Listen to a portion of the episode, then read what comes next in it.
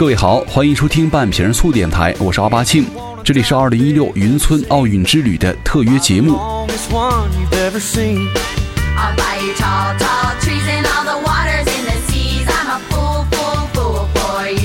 二零一六年里约奥运会的闭幕式呢，在今天早上结束了。作为一个多动症的晚期患者呢，自然也不能够错过这次闭幕式啊。于是呢，一大早就起来看一下大家吐槽了，果然是给了很多惊喜哈。其实，在这个奥运会的闭幕式上，有很多的瞬间，其实是很多人之前都没有想到的。首先啊，咱们想不到闭幕式上，奥运五环是由鸟儿组成的倒计时，然后呢，两百多个演员扮成鸟儿的样子上场，而且还是色彩斑斓、花枝招展的鸟儿，用鸟儿组成了基督山、面包山、奥运五环的图案，用鸟儿组成的五环。然后很多人就说了，看起来以后满眼都是鸟人呐。就有人评论了，人家巴西的意思是来看一看我们开的这是什么鸟会呀，对不对？第二个点呢，我觉得就是咱们中国的闭幕式啊，哈，换了服装了。其实如果说这个开幕式咱们的服装是西红柿炒鸡蛋的话，那么在闭幕式的话就是这个糖拌西红柿了。而且呢，在这个里约奥运会的闭幕式啊，段子手白岩松老师又出现金句了。这个中国女排啊夺冠，除了要感谢队员呐、教练的方方面面的努力之外呢。还要感谢贝利老师，因为他曾经预言呢，塞尔维亚会夺冠。最终呢，咱们中国女排夺冠了。其实这个女排夺冠呢，在让咱们每个人都很高兴，我也很高兴哈。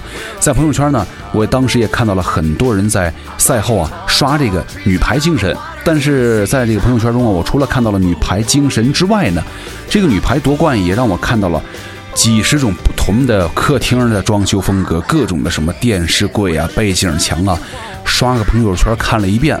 所以说，我觉得这朋友圈的女排比赛啊，其实就是一场秀电视品牌和背景墙的展交会。还没装修的朋友们，看看朋友圈，女排比赛结束以后，咱们就大体知道了这个以后啊家里的这个背景墙参考应该参考什么样子的。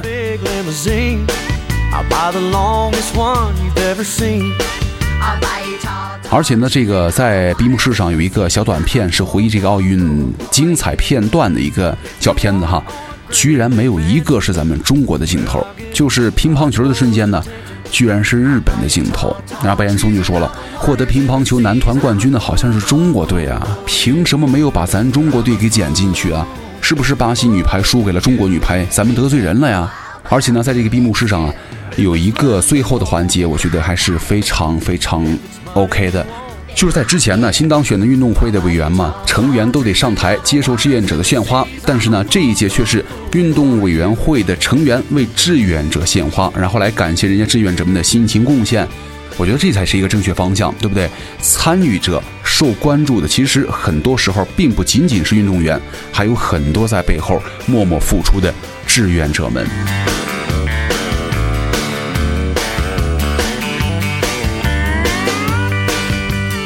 那今年是里约奥运会已经结束了，那下一届呢，自然是东京奥运会了哈。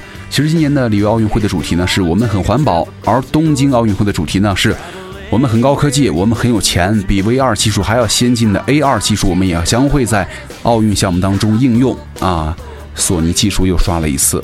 那那个在片子当中呢，日本奥运会的精神的代表是一个球，就是在足球小将啊、蓝胖子呀、二次元的生物啊，跟三次元的真实运动员之间呢，以不同的球的形态出现，传递到最后呢，然后到了安倍晋三的手里，安倍啊，居然化身成了马里奥大叔，然后呢，从里约的水管里被喷了出来，那可以说被射了出来嘛。然后抱着球，最后的礼花呢，也是马里奥大叔进城堡的礼炮环节。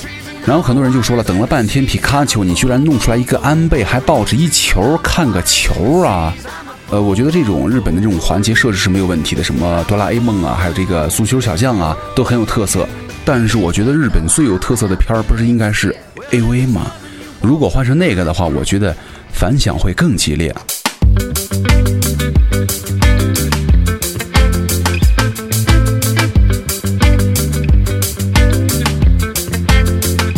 其实本届奥运会啊，有一个数据统计，就是说关于里约奥运会的新闻呐，多达六百多万篇，就是其中奥运明星的新闻占到了百分之二十八，赛事新闻百分之四十，而且花边新闻三十二啊，就是说每个网民呐，一天阅读新闻一百篇的话，对不对？不少了吧？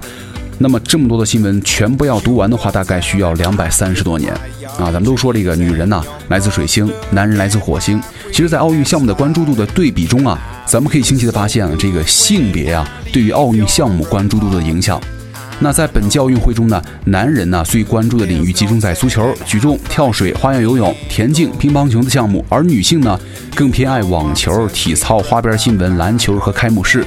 但是有一点哈，不管是男性还是女性，都始终对异性啊保持着非常高的热情啊。相比之下，男性还要更色一些，因为根据什么搜索数据显示啊，男性用户对于巴西美女的关注度超过了女性对于奥运帅哥的关注度的三倍。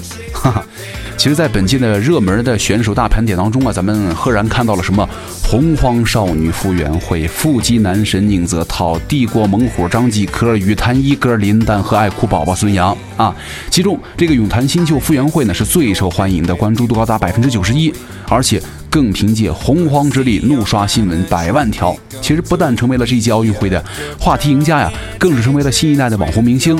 同时啊，这个数据还显示了你们的国民涛啊，宁泽涛作为了国民少女的鲜肉版老公，获得了百分之九十的关注度，其中呢，超过百分之八十是女性泳。天哪！那本次奥运会还有哪些亮点呢？咱们来跟大家聊一下避孕套这个小点儿。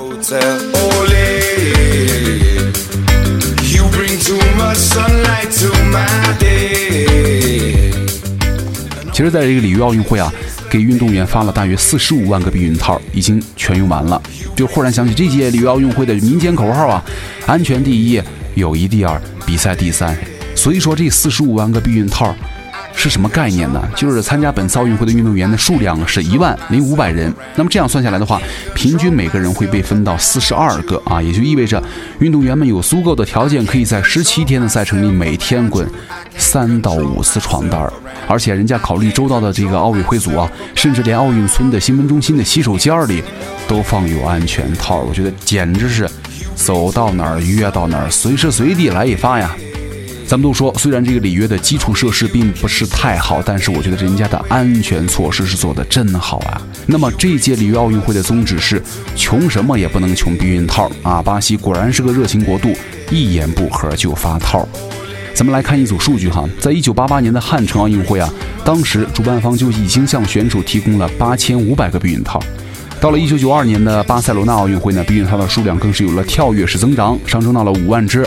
在两千年的悉尼呢，增加到了七万，但是没想到一周啊就被领光了。然后悉尼奥组委不得不再补增两万个。然后呢，到了零四年雅典奥运会的避孕套数量更是增加到了十三万。而且啊这个在今年呢，赛前巴西奥委会还给巴西的运动员每人发放了一本叫做《行为手册》。就是因为在这个雅典奥运会的时候啊，有一个怪事儿，就是迟迟不见咱们中国运动员和官员们光顾这个避孕套中心，所以说人家都着急了，就有了一篇号召中国代表团赶紧去领避孕套的文章。那这个文章的内容呢，大概就是纠正这个中国运动员呐、官员呐这种领了套就等于作风有问题的旧思想。那么如果咱们全世界都去领套了，中国不去领，就代表你是性无能还是伪君子啊？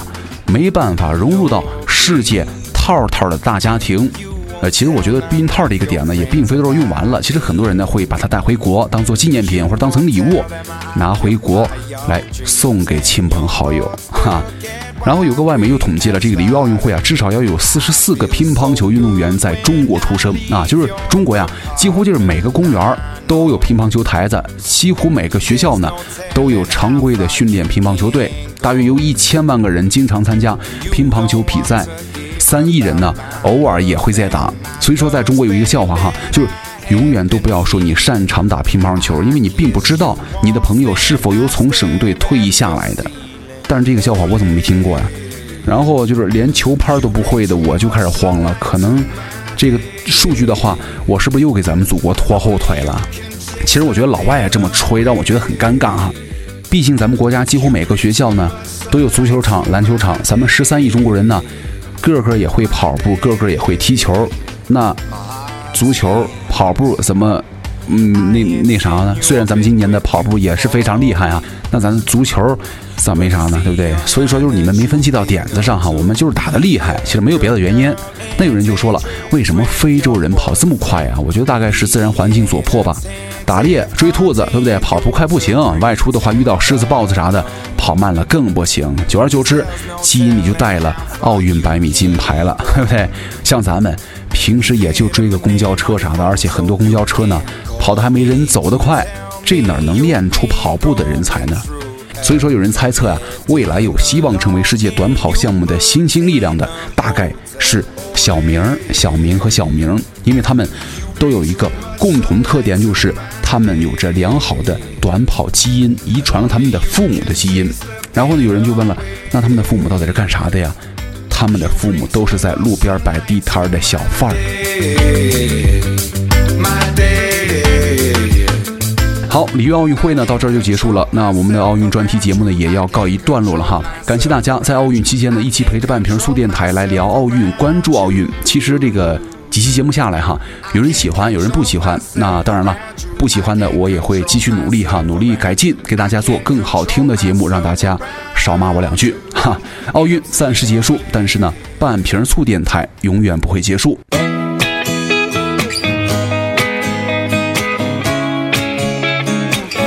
好，本年度二零一六年的云村奥运之旅特约节目呢，到这儿就结束了。请大家继续来关注网易云音乐，也继续关注我们的半瓶醋电台。我是奥巴庆，我们半瓶醋见。